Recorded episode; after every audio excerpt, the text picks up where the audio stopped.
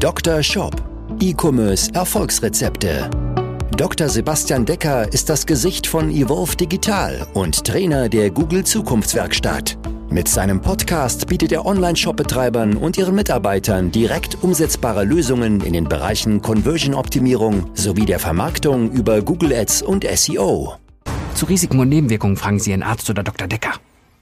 Fünf Möglichkeiten, um deine Kosten von deinem Online-Shop zu senken. Genau darum soll es hier in diesem Video gehen. Denn wenn du bei gleichen Umsätzen deine Kosten reduzieren kannst, bedeutet das für dich, dass du entweder mehr Gewinn machst, um mehr Geld hier in deiner eigenen Tasche zu haben, oder du hast wieder mehr Geld zur Verfügung, um das wieder in Wachstum zu investieren, um weiter mit deinem Shop voranzukommen. Viele Online-Shops sind ebenso dazu gezwungen, jetzt weiter ihre Kosten zu reduzieren, weil bedingt durch Corona und die Ukraine-Krise einmal die Rohstoffpreise und damit die Einkaufspreise gestiegen sind und aber auch durch die steigende Inflation die Kaufkraft sich entsprechend reduziert hat und dementsprechend vielleicht die Conversion Rate bei dir runtergegangen ist, dadurch die Bestellwert runtergegangen ist. Das zwingt uns entsprechend dazu, als Online-Shops ein Stück weit umzudenken.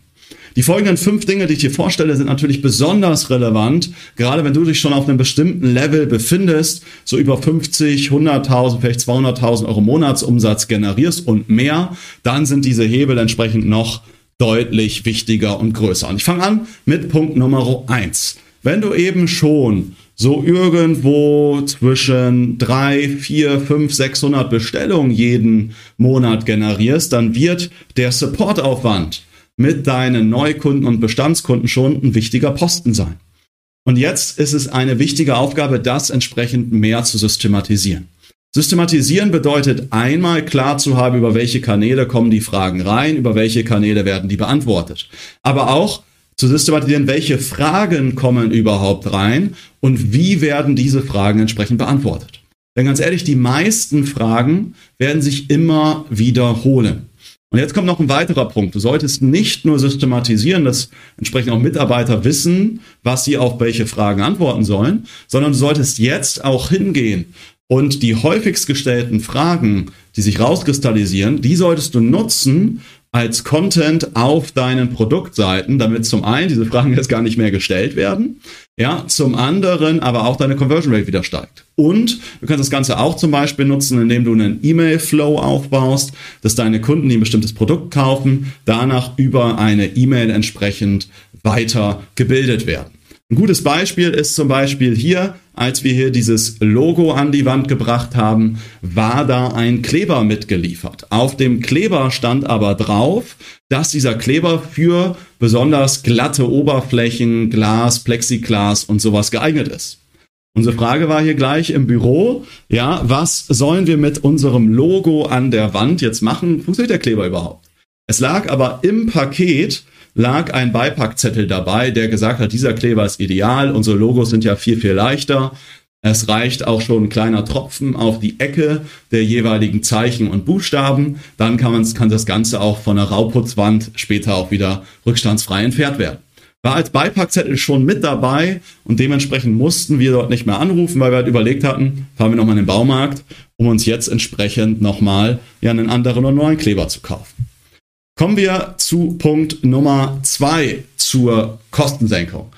Klar, deine Marketingmaßnahmen. Wenn du einfach ein gewisses Level hast, wirst du wahrscheinlich schon fünfstellige, vielleicht auch schon sechsstellige Marketingmaßnahmen haben. Und dementsprechend da jetzt einfach mal 10%, 20% Kosten zu ersparen, das ist nicht immer möglich.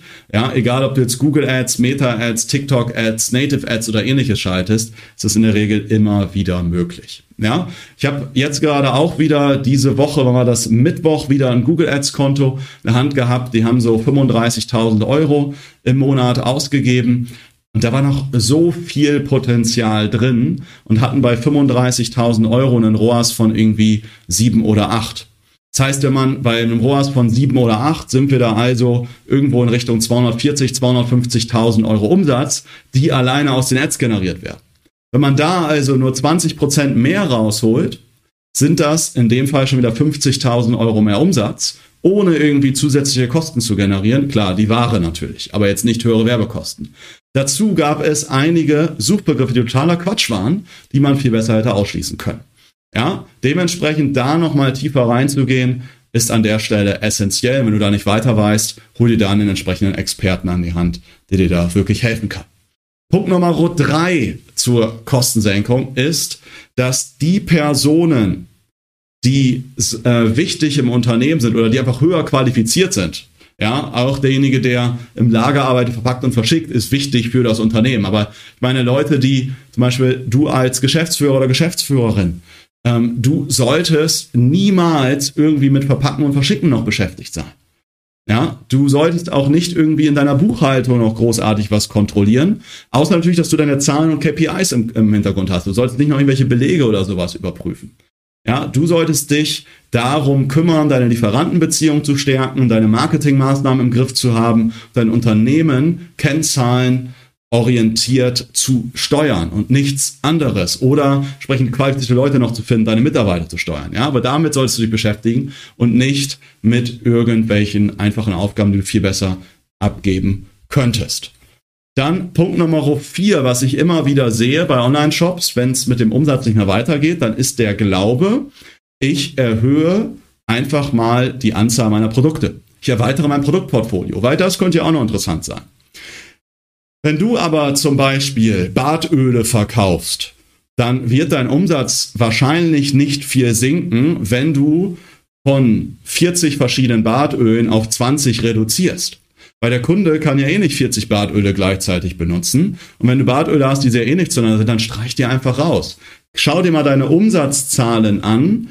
Mit welchen Produkten hast du wirklich nicht wirklich viel Umsatz generiert? Denn in der Regel gilt hier klassisch Pareto bedeutet, dass 20% deiner Produkte 80% des Umsatzes generieren. Die anderen kannst du dann deutlich reduzieren oder komplett rausstreichen. Das führt dazu, dass einmal die Lagerhaltung für dich einfacher wird und dass du bessere Lieferantenbeziehungen aufbauen kannst, weil du von den anderen Produkten mehr, mehr einkaufen kannst oder vielleicht über einen zweiten oder dritten Lieferanten deine Verfügbarkeit deiner Produkte entsprechend absichern kannst. Ja? Deswegen eher das Produktportfolio verschlanken als erweitern. Und last but not least sollte es deine Aufgabe sein, den Umsatz aus Bestandskunden zu maximieren. Immer wieder sehe ich einfach, dass Online-Shops, selbst die schon auf einem guten Level sind, die mehrere Millionen im Jahr machen, dass selbst die es nicht hinbekommen, richtig ausreichend und guten Umsatz aus ihren Bestandskunden rauszuholen.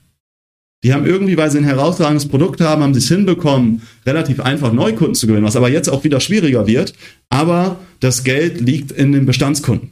Das heißt, da mal ordentliche E-Mail-Funnels zu implementieren, über andere Technologien wie Push-Benachrichtigungen, WhatsApp zu arbeiten, ordentliche Paketbeileger zu haben und, und, und. All das sind nur verschiedene Mechanismen, die man hervorragend in Prozesse entweder ähm, implementieren kann oder komplett durchautomatisieren kann. Und so kannst du 30, 40, 50 Prozent deines Umsatzes locker aus Bestandskunden rausholen. Hängt natürlich von der Branche ab, aber wir haben Kunden, die generieren teilweise 60, 70 Prozent ihres Umsatzes nur aus Bestandskunden, haben aber trotzdem noch ähm, eine sehr, sehr starke Wachstumskurve und akquirieren durch ein recht hohes Werbebudget immer wieder Neukunden.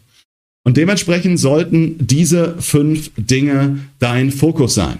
Punkt Nummer eins also, Systeme im Support zu schaffen, die häufigen Fragen in deine Seite in entsprechende Automatisierung hinten raus mit zu implementieren. Punkt Nummer zwei, deine Marketingmaßnahmen mal zu reflektieren, zu verschlanken und zu optimieren. Punkt Nummer drei, dass wirklich die hochqualifizierten Leute auch nur wertschöpf die wertschöpfendsten Tätigkeiten machen. Punkt Nummer vier, das Produktportfolio zu verschlanken und Punkt Nummer fünf, den Umsatz aus Bestandskunden zu maximieren. All das sind wichtige Möglichkeiten, um deine Kosten zu senken und dann entsprechend deinen Gewinn zu steigern. Ich möchte dich einladen, dass wir beide einmal gemeinsam über deinen Shop sprechen. Darüber sprechen, wie kannst du zum einen deine Kosten reduzieren, um entsprechend deinen Gewinn zu maximieren, aber wie kommst du dann im nächsten Schritt auch wieder auf das nächste Wachstumslevel. Denn ganz, ganz oft sieht es bei uns auch in der Zusammenarbeit so aus, dass wir erst einmal gar nicht umsatztechnisch in den ersten ein, zwei Monaten einen großen Sprung machen, sondern erstmal ein Stück weit die Kosten reduzieren, um dann aber ab dem dritten, vierten, fünften Monat wieder eine neue Wachstumsstufe anzugehen, um nochmal den Umsatz um 20, 30 Prozent und mehr dann direkt zu steigern in den Folgemonaten. Lass uns dazu einfach mal sprechen, ob das auch für dich möglich ist. Das Ganze machen wir in einer persönlichen Shop-Analyse. Dazu gehst du einfach auf unsere Webseite www.evolve-digital.de und trägst dich ein für eine persönliche Shop-Analyse. Also www.evolve-digital.de und da findest du dann entsprechenden Link und die Einladung zur persönlichen Shop-Analyse. Wir rufen dich dann an, sprechen gemeinsam um die 90 Minuten über deinen Shop, deinen aktuellen Stand. Ich schaue mir deinen Shop an, eventuell deine Werbeanzeigen, je nachdem, was für dich entsprechend Sinn macht. Ich freue mich, von dir zu hören. Nutze also jetzt die Chance und trag dich bei uns ein für die Shop-Analyse und womöglich lernen wir uns schon in dieser oder in der nächsten Woche kennen. Bis dahin, dir alles, alles Gute, frohes Schaffen und viele Bestellungen. Mach's gut, dein Sebastian. Ciao. Dr. Shop, dein Podcast für E-Commerce Erfolgsrezepte. Vereinbare jetzt deine persönliche Sprechstunde und Shop-Analyse über evolve-digital.de-termin. Jetzt auch für gesetzlich Versicherte.